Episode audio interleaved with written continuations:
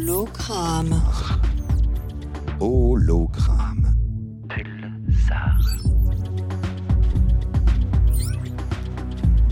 Bonjour à toutes et tous, bienvenue dans Hologramme, l'émission de l'espace Mendes France, un samedi par mois à midi sur Pulsar. C'est le 12e numéro d'Hologramme. Je vous rappelle que les précédents numéros sont podcastables sur le site internet radio.emf.fr.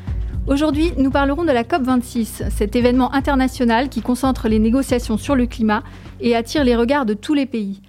Pour animer cette émission avec moi, j'ai le plaisir de vous présenter Eléa, qui est lycéenne en classe de terminale au LP2I, le lycée pilote innovant international, bien connu sous le nom de lycée du Futuroscope. Bonjour Eléa. Bonjour Catherine. Catherine Conlobo, tu travailles à l'espace Mendes France, où tu es responsable du pôle recherche, environnement et éducation. Eléa, tu es aussi ambassadrice du Global Youth Climate Pact, le pacte mondial des jeunes pour le climat, qui est un programme international de dialogue entre jeunes et spécialistes du climat. Tu nous en diras un petit peu plus tout à l'heure. Pour le moment, accueillons notre invité, Yves Cobé. Yves, vous êtes chercheur en éthologie au laboratoire EBI, écologie et biologie des interactions de l'Université de Poitiers. Vous êtes responsable de l'équipe écologie, évolution, symbiose et expert auprès de propositions européennes en matière d'enseignement supérieur. C'est bien ça? Je ne suis pas responsable de l'équipe. Bonjour Catherine, bonjour euh, Léa. Alors avant d'écouter Yves Cobé à propos de la COP26, et Léa, est-ce que tu peux nous dire ce qui nous attend dans l'émission d'aujourd'hui? Pas de souci. Alors cette semaine, nous recevons à nouveau la compagnie Il n'y a pas que les flamants roses qui savent jouer du violon, qui improvisera sur un thème d'actualité scientifique en, direction du, en direct du studio Pulsar. Nous poursuivrons l'émission avec une nouvelle chronique sur les marqueurs de territoire. Aujourd'hui, la cabine téléphonique. Puis nous terminerons l'émission avec l'agenda, suivi d'une création sonore Homescape par le lieu multiple, le pôle de création numérique de l'espace Mendes France.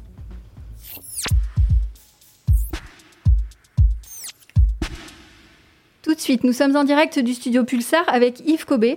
Yves, vous êtes chercheur en éthologie à l'Université de Poitiers et ma co-animatrice Eléa, qui est lycéenne au LP2I et qui est très engagée pour la protection de l'environnement. Yves, vous êtes chercheur donc dans le thème de l'environnement. Pouvez-vous nous décrire ce que représentent pour vous les COP? C'est important dans le sens où ça va permettre de sensibiliser le, plus grand nombre, euh, notamment euh, des prises de position par les, gouvernements, par les, hommes politiques, et donc avec une, volonté d'accélérer un petit peu les, changements nécessaires. Euh, Catherine, est-ce que tu pourrais nous dire ce qu'est une COP tout simplement? Oui, alors la COP, ça signifie Conference of Parties, c'est-à-dire c'est une conférence internationale sur le climat. Elle rassemble les parties, c'est-à-dire les signataires de la Convention cadre des Nations Unies sur les changements climatiques.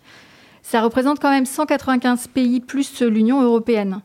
Euh, cette année, elle est co-organisée par l'Italie et le Royaume-Uni et elle a lieu à Glasgow, en Écosse, du 31 octobre au 12 novembre.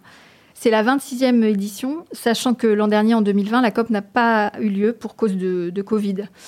Donc cette année, les enjeux sont importants, euh, car la COP25, qui était sous-titrée Time for Action, a été considérée comme un fiasco, on peut le dire peut-être par les médias et les associations. Vous allez nous dire ce que vous en pensez, Yves. Et euh, voilà, oui, qu'est-ce que, que vous en pensez?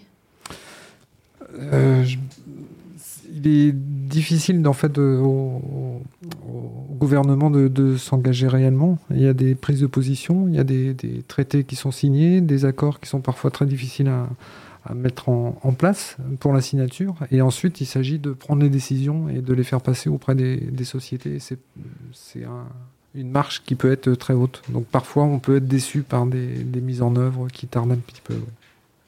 Oui, parce qu'on a l'impression que les COP existent depuis longtemps et que les négociations, en fait, chaque année pour une COP, les négociations commencent plusieurs mois avant que la COP ait lieu. Euh, comment ça se fait, en fait, que l'action soit pas vraiment au rendez-vous?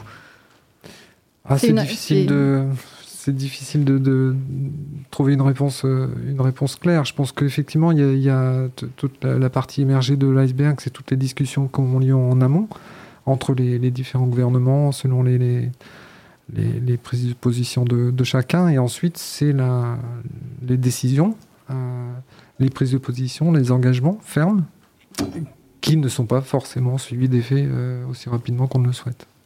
On sait aussi que les États se sont engagés à réduire leurs émissions de gaz à effet de serre euh, de façon à maintenir le réchauffement sous la barre des 2 degrés d'ici 2100. Euh, Est-ce que vous pensez que c'est quelque chose de réalisable? Euh, c'est difficile à, atteindre. Les, prédictions sont déjà un petit peu, pessimiste, dans le sens où, les objectifs risquent de ne pas être atteints. Ça ne veut pas dire que tout ce qui est fait dans ce sens-là, pour les atteindre, n'est pas positif. Au contraire, il faut que les choses bougent. Donc même si les, objectifs peuvent être euh, revus un petit peu à la baisse, étaient peut-être un peu trop optimistes, euh, il n'empêche que ça permet de, commencer à prendre des, décisions politiques, notamment économiques, euh, des décideurs financières, etc., qui vont dans le sens de la marche à suivre. Et du coup, est-ce que vous pensez que les COP euh, sont justement l'événement euh, principal pour euh, arriver à prendre des décisions et, des oui, décisions autour de... C'est important parce que la, crise est internationale. C'est-à-dire que n'importe quel gouvernement, quelle que soit son, sa gouvernance, est confronté à ce, à ce problème qui est mondial. C'est-à-dire que n'importe quel pays, n'importe quel niveau de développement des pays sont forcément confrontés. Donc il est important qu'il y ait une réponse, un consensus global dans le sens du globe pour tous les, pays. L'impact des différents pays n'est pas forcément le même selon les, niveaux de développement, évidemment. Euh, mais il est important qu'il y ait ce consensus et qu'il y ait des engagements fermes. Ça veut dire que tout le monde prend la décision d'aller dans le même sens. Donc on ne peut pas dire ça va nous coûter beaucoup cette transition. Si les autres ne le font pas, ils vont faire des économies. On ne va pas investir nous seuls. Donc le fait que tout le monde s'engage fait que logiquement tout le monde va s'investir de la même façon en fonction de ses moyens. Et sur quel sujet il faut s'investir euh, d'abord en fait? Est-ce qu'il faut agir euh, à la fois sur la biodiversité, sur la réduction des gaz à effet de serre, ce qu'on entend quand même beaucoup, ou est-ce qu'il euh, y a quelque chose de prioritaire en fait, un sujet prioritaire? Les gaz à effet de serre sont effectivement l'urgence climatique, parce qu'en fait tout découle, tout ce qui est dérèglement, tout ce qui impacte au niveau des comment, des catastrophes climatiques, les ouragans, les inondations, les sécheresses l'impact sur la famine, sur les, conflits géopolitiques, etc. Tout dérive plus ou moins de, ce réchauffement. C'est-à-dire que ça bouleverse l'économie euh, et la, biodiversité, la production agricole, euh, etc. L'aspect économique également. Donc c'est quelque chose qui est euh, extrêmement bien détaillé. On connaît les effets, on connaît les causes donc les organismes publics, on connaît des solutions technologiques aussi, donc il faut euh, absolument agir sur ce, sur ce point. C'est quoi justement les solutions à mettre en œuvre? Des solutions d'autres types de transport, d'autres types de production, des, priorités données au respect de l'environnement, essayer de, plutôt que de dégrader et ensuite d'investir pour corriger les, les impacts négatifs de nos, de nos mesures, tout ce qui est dégâts liés à, aux mesures anthropiques. Euh, tous ces considérer les solutions dans leur ensemble fait aussi qu'en préservant les écosystèmes naturels, on bénéficie de services écosystémiques gratuits dans la purification de l'eau, dans la purification de l'air. C'est des, services écologiques qui existent. Donc préserver les forêts, préserver des, des environnements naturels apporte des services gratuits aux sociétés. Et euh, vous parliez tout à l'heure que c'était un problème international, mais on sait qu'il y a quand même des inégalités entre, entre les pays. Est-ce que justement cette question euh, de dérèglement climatique est un moyen d'unir les pays au moins sur, euh, sur une question? Est-ce qu'on va pouvoir voir dans le futur une entraide pour lutter contre cette urgence climatique? Il le faut, il le faut, parce qu'on connaît en France des, des désagréments météorologiques, des inondations, des coulées de boue, des, la vallée de la Roa qui est complètement sinistrée, mais il y a partout dans le monde euh, des, de tels problèmes, parfois encore plus amplifiés compte tenu du, niveau de développement du pays et de la densité des populations dans certaines zones. Les réfugiés climatiques euh, se comptent déjà par, euh, par dizaines de millions, avec la, montée des eaux, avec des problèmes de, de sécheresse, de famine. Donc cet impact-là, c'est une bombe à retardement au niveau géopolitique. Donc il faut absolument qu'il y ait une entrée de, tous les pays, oui, absolument. Parce que ce n'est pas ceux qui en pâtissent le plus qui contribuent le plus à, ce, à ces émissions de gaz à effet de serre, évidemment. Et est-ce que vous, personnellement, vous avez déjà été euh, confronté, euh, victime, entre guillemets, euh, de ce dérèglement, à part en France, j'ai envie de dire, qui, qui reste moins, je pense, Catherine m'a parlé que vous étiez allé au Brésil, par exemple. Oui, mais plus euh, des, conséquences de l'utilisation de, l'environnement par l'homme, euh, notamment dans la, prospection pétrolière, dans, différents types de... Euh, l'aspect agriculture intensive, déforestation, plutôt que le changement climatique par lui-même. Ça signifie que la réponse, en fait, elle est, elle est légale? C'est-à-dire que le fait de faire des, lois pour, euh, bah, pour interdire, par exemple, euh, l'extraction, euh, est-ce que c'est de ce côté-là qu'il faut chercher les solutions en, créant des lois, en fait? Oui, la réglementation est importante. C'est-à-dire que l'attitude des entreprises, notamment les entreprises minières, sont, importantes. Généralement, c'est des grands groupes de pays en voie de développement, nord-américains ou européens, qui n'ont pas forcément un respect éthique des, personnes qui travaillent pour eux et de l'environnement. Donc il y a la notion de profit euh, à bas coût qui est toujours en fait un poison euh, dans, ces relations. Et est-ce que la solution aussi serait pas plus euh, des obligations? Je pense vous parlez de grandes entreprises, leur mettre réellement des contraintes plutôt que d'essayer de faire passer juste des lois et d'essayer de leur faire faire des choses qui peuvent au final contourner, parce qu'une loi c'est toujours plus ou moins contournable. Est-ce qu'il n'y a pas une, oui, une question d'obligation qu'il va falloir mettre en place alors déjà, il faudra arrêter les dérogations aux lois, parce qu'en général, on prend des lois, il y, a, il y a toujours tout un cortège de, de, de dérogations qui peuvent s'appliquer. Euh, quand c'est pas une abrogation de, de, la loi pure et simple, comme ce qui s'est passé au, au, Brésil, où en fait il y a eu une, une abrogation de certaines lois de protection, donc ça a donné euh, un appel d'air pour tout ce qui était braconnage, déforestation euh, sauvage. Donc on voit que l'aspect réglementaire est important, parce que si on le supprime, ça devient euh, n'importe quoi en fait. Donc cet aspect réglementaire, il est, important. Il y a aussi une conscience euh, des, des, grandes multinationales qui sont impliquées dans ces, activités, euh, à l'étranger notamment, tout ce qui est exploitation minière ou autre. Et ça peut aussi passer par l'aspect des, consommateurs c'est-à-dire d'exiger une éthique à des marques, d'exiger aussi une éthique euh, au niveau euh, droit humain et droit environnemental. La pression, en fait, de la population les, les oblige aussi. Exactement. Merci Yves Cobé. Nous allons poursuivre tout à l'heure. Nous allons d'abord faire une petite pause musicale avec un titre de Camille qui s'intitule Aujourd'hui. Aujourd'hui, c'est le plus beau jour, c'est la plus belle vie, c'est le plus grand amour sur la plus belle planète. Et aujourd'hui, c'est la plus belle minute, c'est la plus belle poussée, c'est la plus belle chute sur la plus belle planète, la plus belle planète. Et aujourd'hui, c'est la plus belle seconde, c'est la plus belle voie lactée, la plus belle ronde sur la plus belle planète, la plus belle planète, la plus belle planète. Aujourd'hui, c'est le plus beau col, c'est le plus beau cordon, le plus beau bisphénol, le plus beau plomb placenta béton, colostrum, ADN, uranium, OGM, homme, M, femme, putain, dioxyde de carbone. Sur la plus belle planète, la plus belle planète, la plus belle planète, la plus belle planète, la plus belle planète, la plus belle planète, la plus belle planète, la plus belle planète, la plus belle planète, la plus belle planète, la plus planète, la belle planète, belle planète, la plus belle planète, la plus belle planète, la plus belle planète, la plus belle planète. Et aujourd'hui, c'est le plus beau moment, c'est le plus beau bébé, c'est la plus belle maman sur la plus belle Nous retournons en studio pour la suite de notre interview d'Yves Cobé, qui est chercheur en éthologie. Alors Yves, vous travaillez depuis une trentaine d'années, je crois, sur le comportement animal. Est-ce que vous pouvez nous expliquer quel est le lien avec le changement climatique? Alors directement dans le, le, thème de recherche du laboratoire, il n'y en a pas forcément. C'est plutôt une recherche, euh, recherche fondamentale à la base pour tout ce qui traite de, de, du comportement, animal. Euh, c'est essentiellement sur l'impact de, bactéries symbiotiques sur le, les stratégies de, leurs hôtes. Par contre, il y a des thèmes également au niveau du, laboratoire qui se déclinent beaucoup plus en, relation avec les impacts sur la biodiversité, sur la qualité des milieux.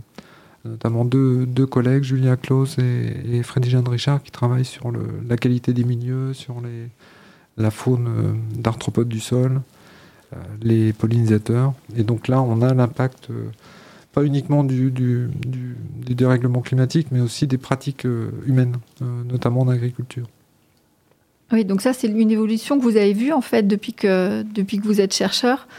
Euh, comment ça s'est passé, cette évolution-là des, pratiques Parce que vous alertez quand même, j'ai l'impression, depuis longtemps aussi, les, la communauté scientifique alerte sur ces pratiques-là, par exemple les pesticides qui, vont, qui font baisser la, biodiversité.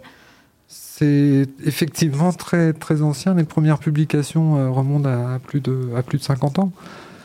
pour le, dérèglement climatique, c'est à peu près c'est dans les, 40, 40, 45 ans également. Donc c'est vrai que le passage de, de l'univers de la recherche, donc dans des revues spécialisées vers le grand public, met énormément de temps. Il y a des structures qui permettent d'accélérer un petit peu ce, passage, notamment des, grandes actions euh, gouvernementales, comme les programmes Ecofito, par exemple, qui, euh, qui, visent à développer tout ce qui va être euh, limitation des, produits phytosanitaires.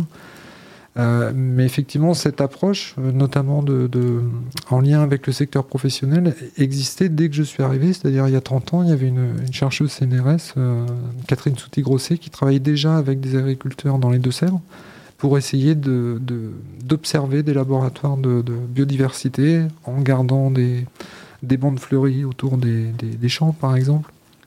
Donc il y a des travaux dans ce sens depuis euh, très longtemps. Mais ça devient quelque chose qui est vraiment prégnant dans notre euh, société depuis une, une quinzaine d'années, en fait. Et pourquoi les pratiques agricoles, en fait, elles sont pas plus influencées par ces, ces recherches? Le rendement Souvent, euh, c'est le rendement qui, privilégie certaines techniques. Et dès qu'on et en, plus, c'est pas forcément prouvé. Hein, il y, a certaines techniques euh, en agriculture biologique qui garantissent un rendement qui est quasiment équivalent à, l'agriculture intensive, industrielle. Donc le rendement n'est pas forcément un, aspect euh, négatif pour le, enfin, qui, peut empêcher le changement de pratique. Vous pensez que la permaculture, par exemple, en France, pourrait permettre de, nourrir la population? Oui, dans le sens où ça assure des productions qui sont généralement beaucoup plus importantes, de meilleure qualité, de produits qui sont aussi euh, plus rares. C'est-à-dire qu'on peut avoir des, semences, des produits, euh, légumes euh, qui sont qui ne font pas partie des, des 7 ou 8 espèces sur lesquelles repose toute l'alimentation humaine, quasiment donc d'avoir des alimentations plus variées et des plantes plus résistantes aussi. C'est-à-dire que les plantes sont faites pour travailler en interaction, comme tout être vivant. C'est-à-dire que si vous avez des plantes qui euh, grandissent dans un voisinage assez euh, intime, chacune va avoir un effet sur l'autre. Et un effet bénéfique, de protéger contre d'autres euh, insectes nuisibles, phytophages, etc. Les arbres dans une forêt, plus vous avez des, des essences variées et plus votre forêt est dynamique. Et si on commence à avoir moins de densité d'arbres, euh, les arbres vont être euh, un peu plus isolés, ne bénéficient plus de ces services des, congénères, et la forêt commence à péricliter. Donc c'est dans ce sens que l'agriculture intensive, tout ce qui est monoculture, ça peut être euh, la sylviculture aussi en tant que monoculture, avoir des, des forêts entières plantées de conifères, c'est une catastrophe écologique. On va dire que c'est une forêt, donc c'est des surfaces intéressantes, mais non pas une forêt en, tant que monoculture. Et est-ce que les, euh, comment dire, les agriculteurs, est-ce qu'ils ont le choix en fait? Parce qu'on a l'impression parfois que ça se décide aussi au niveau de la, de la politique euh, européenne finalement. C'est très compliqué et surtout pour les, agriculteurs. C'est-à-dire que sont directement pénalisés, on, le sait tous, sont directement pénalisés par ce type d'approche. C'est-à-dire qu'on ne peut pas considérer que ça leur apporte des revenus euh, conséquents. Euh, ils, travaillent quasiment à perte. En plus, ils sont soumis à des, des, composés qui peuvent avoir un effet sur leur santé ou celle de leurs proches. Pour avoir une production en fait qui est peut-être plus importante, mais avec tellement d'investissements en matériel, en graines qu'il faut euh, constamment renouveler, il se trouve dépendant en fait de, ce système. Et c'est extrêmement compliqué de, faire machine arrière, alors qu'il y a des choses qui sont possibles. Il y a des laboratoires, il y a des groupements d'agriculteurs qui vont dans le sens d'une agriculture plus responsable, souvent en revenant sur des choses qui étaient faites euh, il, y a, quelques dizaines d'années et qui marchaient très bien. Et est-ce que les, consommateurs, en fait, peuvent aussi euh, inciter les agriculteurs à faire... Euh, est-ce qu'en consommant local, par exemple, ou bio, euh, on aide en fait. Effectivement, je, pense que le, consommateur, l'exigence du consommateur, souvent, c'est un petit peu l'excuse. C'est les consommateurs veulent manger des fraises toute l'année, donc on leur propose des fraises toute l'année. En fait, c'est un peu l'excuse que donne la grande distribution. On ne sait pas si c'est parce qu'il y a des fraises qui sont disponibles que des gens en achètent, ou si les gens exigent d'avoir des fraises toute l'année. Mais on peut très bien se passer et manger des fruits, des légumes de, saison. C'est ce qu'on a. Ça fait partie de notre, culture. Et ce type d'approche locale et de saison, et quelque chose qui va très bien aussi avec une agriculture biologique ou une agriculture plus respectueuse de, l'environnement, plus diversifiée pour l'agriculteur. C'est-à-dire que tout ne repose pas sur un seul type de produit. Ok, très bien. Je vais juste euh, changer de sujet. On sait que vous êtes en, partenariat avec Greenpeace, euh, qui est une, une association militante. Euh, est-ce que vous pouvez nous en dire un peu plus sur ce partenariat? Alors le partenariat, en fait, c'est une, convention de, partenariat qui est un peu unique pour, Greenpeace. C'est la seule convention de, partenariat qu'elle a signée avec une université. Elle a été signée en 2019 et en fait l'idée c'était de créer des, événements euh, orienté vers le public, de, les usagers de, l'université, donc que ce soit les étudiants ou, le, personnel, enseignants-chercheurs ou autres personnels, euh, pour créer des événements différents de ce que Greenpeace peut euh, organiser par ses groupes locaux sur l'espace public.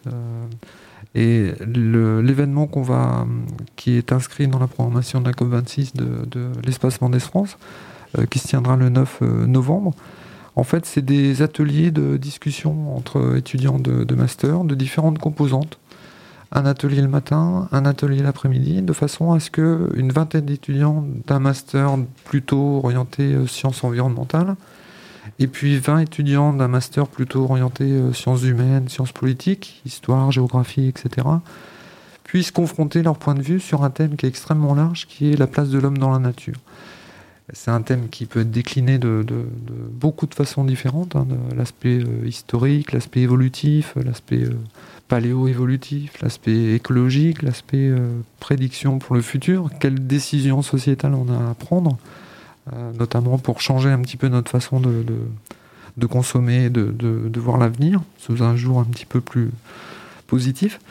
Donc il y aura ces deux ateliers avec des, enseignants de, chacun des parcours qui vont participer. Et puis euh, des invités extérieurs, dont des chargés de campagne de, Greenpeace qui vont participer au débat, et puis des, personnes euh, experts invités euh, de, de, grande renommée comme Hervé Letreux qui va parrainer l'atelier du matin.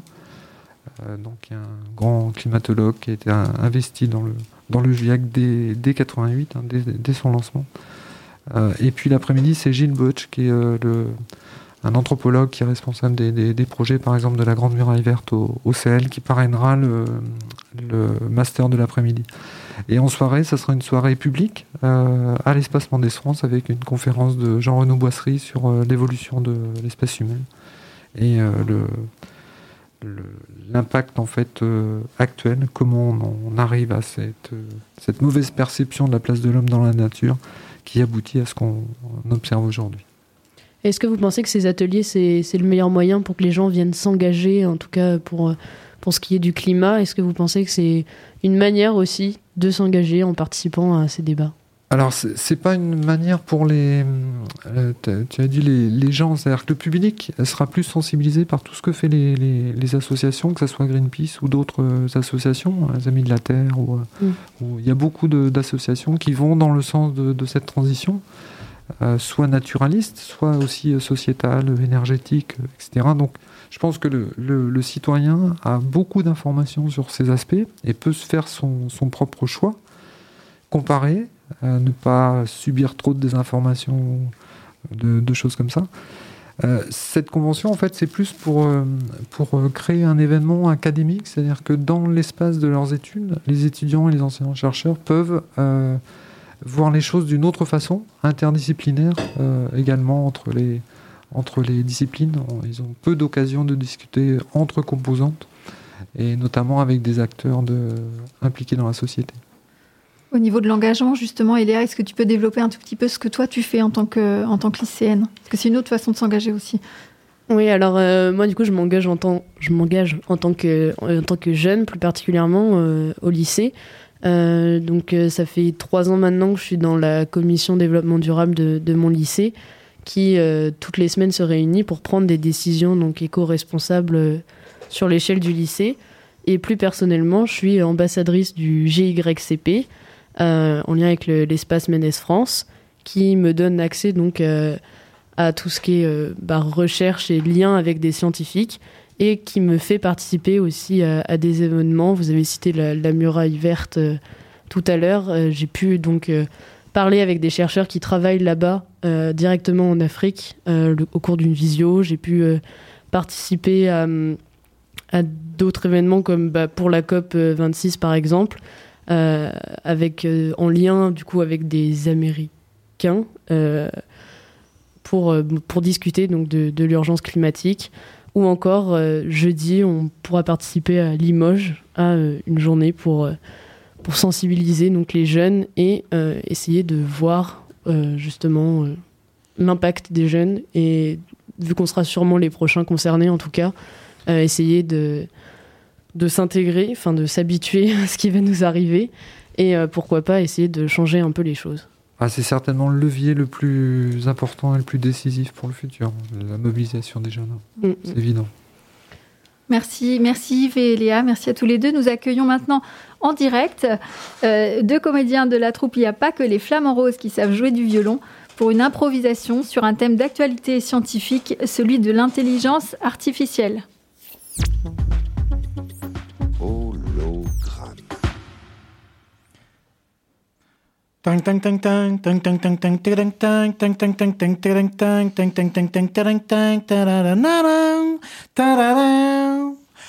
Ah, depuis que je me suis converti à l'intelligence artificielle, ma vie d'agent secret est véritablement plus simple. Hum, Siri, hum, pendant que je mange mes chocs à pic, est-ce que tu peux me dire quelle est ma mission du jour, s'il te plaît Bonjour James, je n'ai pas compris votre demande. Hmm. Voulez-vous que j'appelle Michael Moore?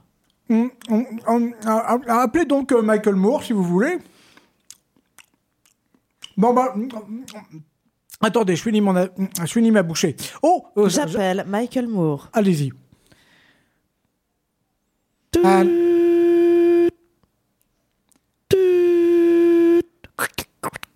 Allô? Allô, Michael? Oui. Oui, c'est Siri qui voulait que je t'appelle. Ça va, toi? Euh, oui, ça va, mais c'est qui, là? Parce que là, j'ai autre chose à faire, là. C'est James Bond. Oh, oh, euh, ok, euh, salut. Euh, euh, waouh, euh, bah, je suis un grand fan. Je, j'adore. Euh, je sais pas quoi te dire. Euh, bravo.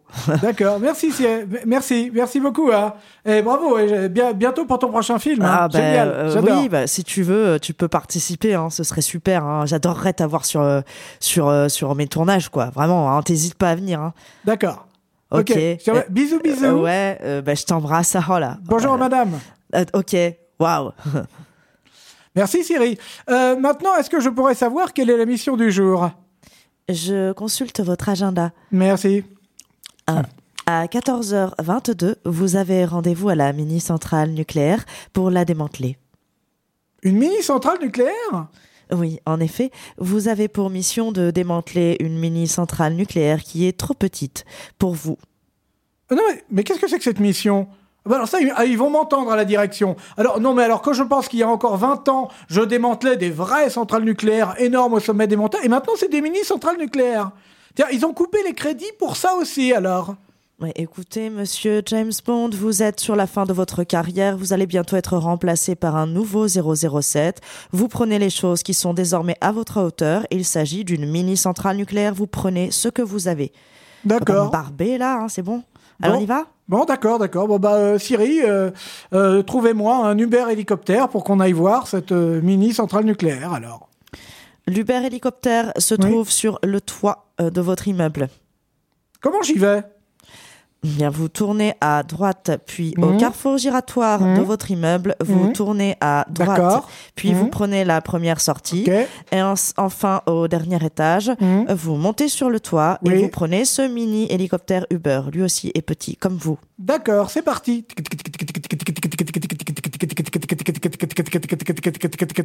Tournez à droite. Vous êtes arrivé à destination. Alors, où est donc cette mini-centrale Non mais c'est ridicule. On dirait un Lego. Franchement, c'est... Et c'est dangereux, ça. Euh, si vous marchez dessus, ça fait très mal aux pieds. Ah oui, effectivement. Oui, alors qu'est-ce que je fais? Je la bouge Je la... C'est quoi euh, Qu'est-ce que comment on démantèle une mini centrale nucléaire? Parce que d'habitude je fais tout péter, mais là, euh, qu'est-ce que je fais? Moi, je, je, la pousse du pied, je la, hein? Vous pouvez peut-être la démanteler en en, l'apportant quelque part où on peut. Attendez, je recherche sur, Wikipédia. Oui, allez-y, oui. Oui, euh, j'ai trouvé. Oui. James Bond, euh, je vous prierai de vous rendre dans la prochaine déchetterie nucléaire en compagnie et en possession de cette mini-centrale. Euh, euh, et dites, alors ça, tombe bien parce que j'ai déjeuné hier avec Yves Cobé, on en a discuté un peu. il m'a dit si tu as un problème avec une centrale nucléaire à démanteler, tu trouves un bac jaune, tu mets ça avec le plastique et le carton, ça passera crème. Alors, c'est où est le bac jaune le plus proche, s'il te plaît, Siri? Derrière vous. Ah, ah bah magnifique. Alors je prends la centrale nucléaire, je soulève le bac jaune, car il faut être un citoyen responsable. Je mets hop, la centrale nucléaire, la mini centrale nucléaire à côté des boîtes de lait vides et je referme le bac jaune car je suis un citoyen responsable. Bien. Euh, écoutez, je pense que nous sommes arrivés à la fin de votre contrat. Dès maintenant, mmh. on va vous remplacer. Hein. Mmh. Je, je me permets parce que mon intelligence est en suprême, euh, étant donné que je suis issu d'un algorithme, euh, je pense qu'il est temps que vous arrêtiez votre carrière. D'accord. Bah, je je vais voir si je peux pas être ministre de l'écologie à la place. Mm, oui, bah, tant que c'est pas avec moi, ça ira bien. Bravo. Bravo à vous, Marion et Frédéric, pour cette euh, prestation improvisée en live. Euh, Yves et Léa, ça, vous inspire quelque chose? Les mini-centrales c'est un sujet qui est, très. Je, ne connais pas du tout le, sujet, mais je pense que je, ne suis pas le seul. Mais j'en parle pas. Euh, ce qui m'embête un peu, c'est qu'en parlant de mini centrale, on a l'impression que ça peut pas faire de mal. C'est-à-dire que c'est petit, donc euh, ça sera voilà pas dangereux. Ou si c'est dangereux, ce que j'ai entendu, c'est que ça sera plus facile à cerner comme euh, danger. Mais ça me rassure pas du tout en fait. Non, nous, non plus, hein, c'est juste que c'est plus. c'est vraiment plus pratique à mettre dans un bac jaune. Ça, vous ne pouvez pas le nier quand même. Bon, pour ce qui est plutôt du monde connecté, vu que je travaille sur ordinateur, j'ai un téléphone portable en tant que jeune et responsable aussi, hein, citoyenne responsable. Bon, je trie mes, mes pots de quand même, hein. mais, mais je suis quand même connectée. Et c'est marrant d'en parler parce que du coup, l'année dernière, je peux, je peux le caler maintenant, mais euh, j'ai fait tout, ce qui est, tout un programme avec le lycée sur euh, ce qu'est la pollution numérique ou, euh, ou la pollution invisible, comme on l'appelle. Et, et c'est vrai qu'on dirait pas, mais ça prend de plus en plus de place et bah, ça a aussi un impact du coup énergétique plutôt caché. Et c'est rigolo de faire le lien euh, dans un sketch en tout cas. Merci. Nous allons maintenant écouter un artiste local, Malik Judy, qui cartonne avec son dernier album 3. Euh, tout de suite un extrait avec 2080.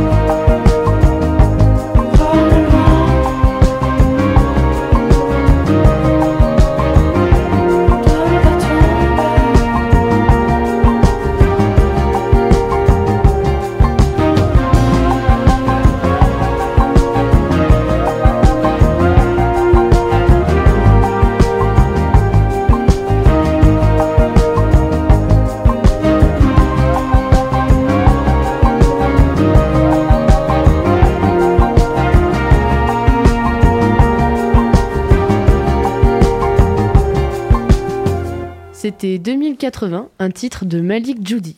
Maintenant, le premier numéro d'une nouvelle chronique dédiée aux marqueurs de territoire interprété par les équipes de l'espace Mendes France.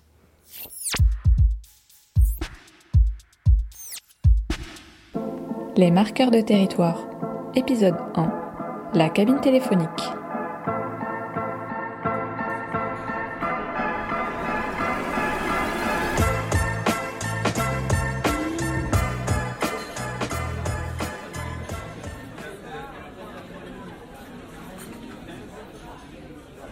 Les filles, aujourd'hui il va falloir qu'on prenne une décision, sinon on va plus avoir de subvention de la part de la ville. Il va falloir frapper un grand coup avec une action très médiatique. Bah justement, j'ai réfléchi.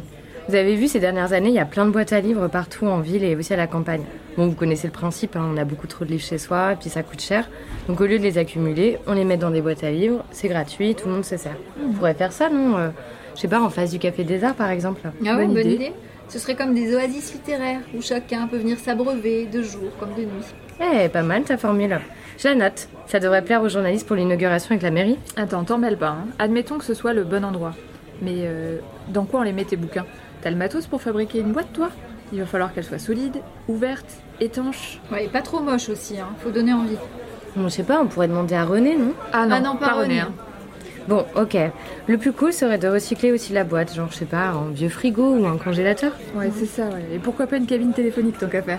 Eh, mais la voilà, la super idée En plus, il y en a une pas loin. Non, mais tu te rends compte? C'est moche, ça sert de poubelle, personne ne viendra jamais chercher un bouquin là-dedans. Mais si, justement, réfléchis. La cabine téléphonique, c'est un objet mythique, ça a marqué toute une époque.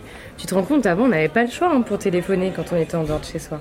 Ouais, ça s'appelait même un publiphone, le téléphone public. Les filles, moi j'étais pas née à cette époque-là, j'ai toujours eu un portable.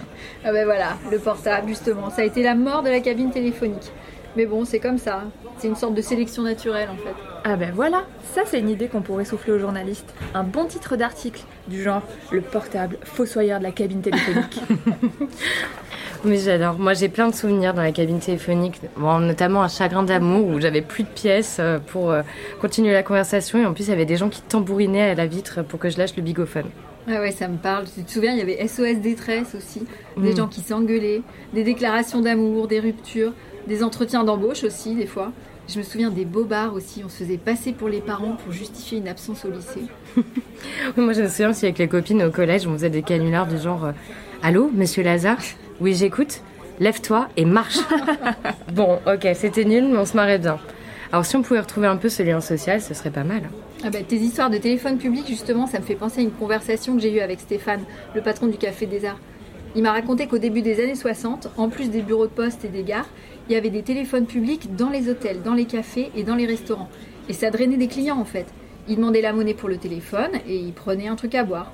Il a hyper mal vécu l'installation des cabines téléphoniques. Je crois que c'était à partir du milieu des années 70. Ah bah c'est l'époque où on a eu le téléphone à la maison. Enfin, je veux dire mes grands-parents. Ah ouais. Oh la jeunette. Bah oui, c'est vrai. C'est l'époque où le nombre de foyers en France s'est équipé de téléphone. Dis donc, t'as l'air de bien connaître le sujet. Mais oui, je vous l'ai dit, moi j'ai un lien affectif avec les cabines téléphoniques. Alors quand on a commencé à les enlever à la fin des années 90, avec des copines, on a adhéré à l'association Perdons pas le fil. Sérieux? C'était pour freiner les catombes. Non mais t'imagines, on est passé de 250 000 cabines en 1997 à moins d'une centaine aujourd'hui. Le massacre. c'est comme des oasis. Alors, je me suis documentée. Grâce à l'invention de la puce électronique au milieu des années 70, ça a boosté l'installation des cabines téléphoniques. Mais euh, vous aviez pas des cartes euh, pour euh, ah avec des motifs, ah, des je me Souviens, attends, c'était super, on faisait la collection. Bah oui, c'est vrai. En plus, ça permettait de moins dépenser de pièces de monnaie. C'était plus pratique et du coup, toutes les mairies elles se sont battues pour installer à l'époque des cabines téléphoniques, surtout en milieu rural. Et puis, c'était plus pratique pour les gens, surtout les populations qui pouvaient pas avoir le téléphone chez elles. L'abonnement était super cher. Et puis aussi des chômeurs qui l'utilisaient pour rechercher l'emploi ou les immigrés pour appeler au pays.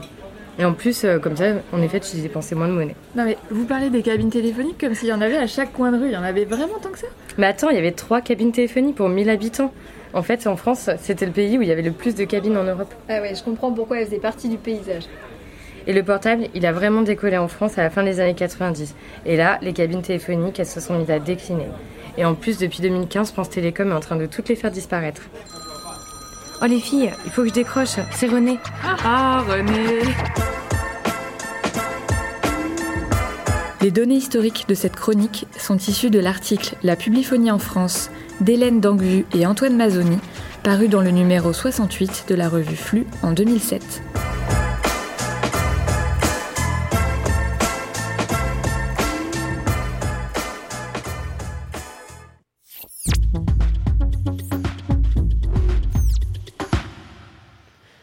Vous venez d'écouter Les marqueurs de territoire, une chronique écrite par Pascal Chauchefoin, chercheur en sciences économiques à l'Université de Poitiers et directeur scientifique de l'espace Ménès France. Notre émission touche à sa fin. Merci beaucoup Yves Cobé d'avoir répondu à nos questions à propos de la COP26. Sachez, vous qui nous écoutez, que du 2 au 16 novembre, l'espace Mendes France vous propose une programmation en lien avec cet événement international. Je vous invite à vous connecter sur le site emf.fr pour découvrir toute la programmation. L'agenda Mendes France. En novembre, l'espace Manès France lance l'opération Image de science, science de l'image, qui consiste à diffuser des documentaires suivis de débats avec des scientifiques. Cette action existe depuis 2008. Chaque année, elle aborde un thème d'actualité. Cette fois-ci, c'est la forêt. Forêt d'ici et d'ailleurs, le débat commence. Alors voici un exemple. Nous avons par exemple L'intelligence des arbres, le documentaire de Julia Dordel et Guido Tolke, qui sera diffusé à Dissé le vendredi 19 novembre à 20h30 et qui sera suivi d'un débat avec Alain Persuy, qui est forestier, auteur et conférencier. Merci, on termine en musique avec une mixtape composée grâce à Homescape, une application libre de création sonore développée par le lieu multiple. Mais avant cela, prenons quelques minutes pour vous remercier pour votre présence, Yves Cobé. Ça a été un plaisir de vous recevoir euh, sur cette émission dédiée à la COP26. Merci euh, aussi à Marion et Frédéric, nos deux comédiens. Merci. Merci, à Eléa pour cette co-animation d'émission, pour son engagement aussi en faveur de l'environnement dans, dans, son lycée. Et merci aux équipes de l'Espace Mendes France qui ont préparé cette émission. Merci aussi à Yann Sureau qui a réalisé l'émission d'aujourd'hui et à toute l'équipe de Pulsar. On se donne rendez-vous le mois prochain pour un nouvel épisode d'Hologramme, l'émission de l'espace Ménès France consacrée aux sciences. En attendant, toutes les chroniques et interviews sont à retrouver sur notre radio emf.fr.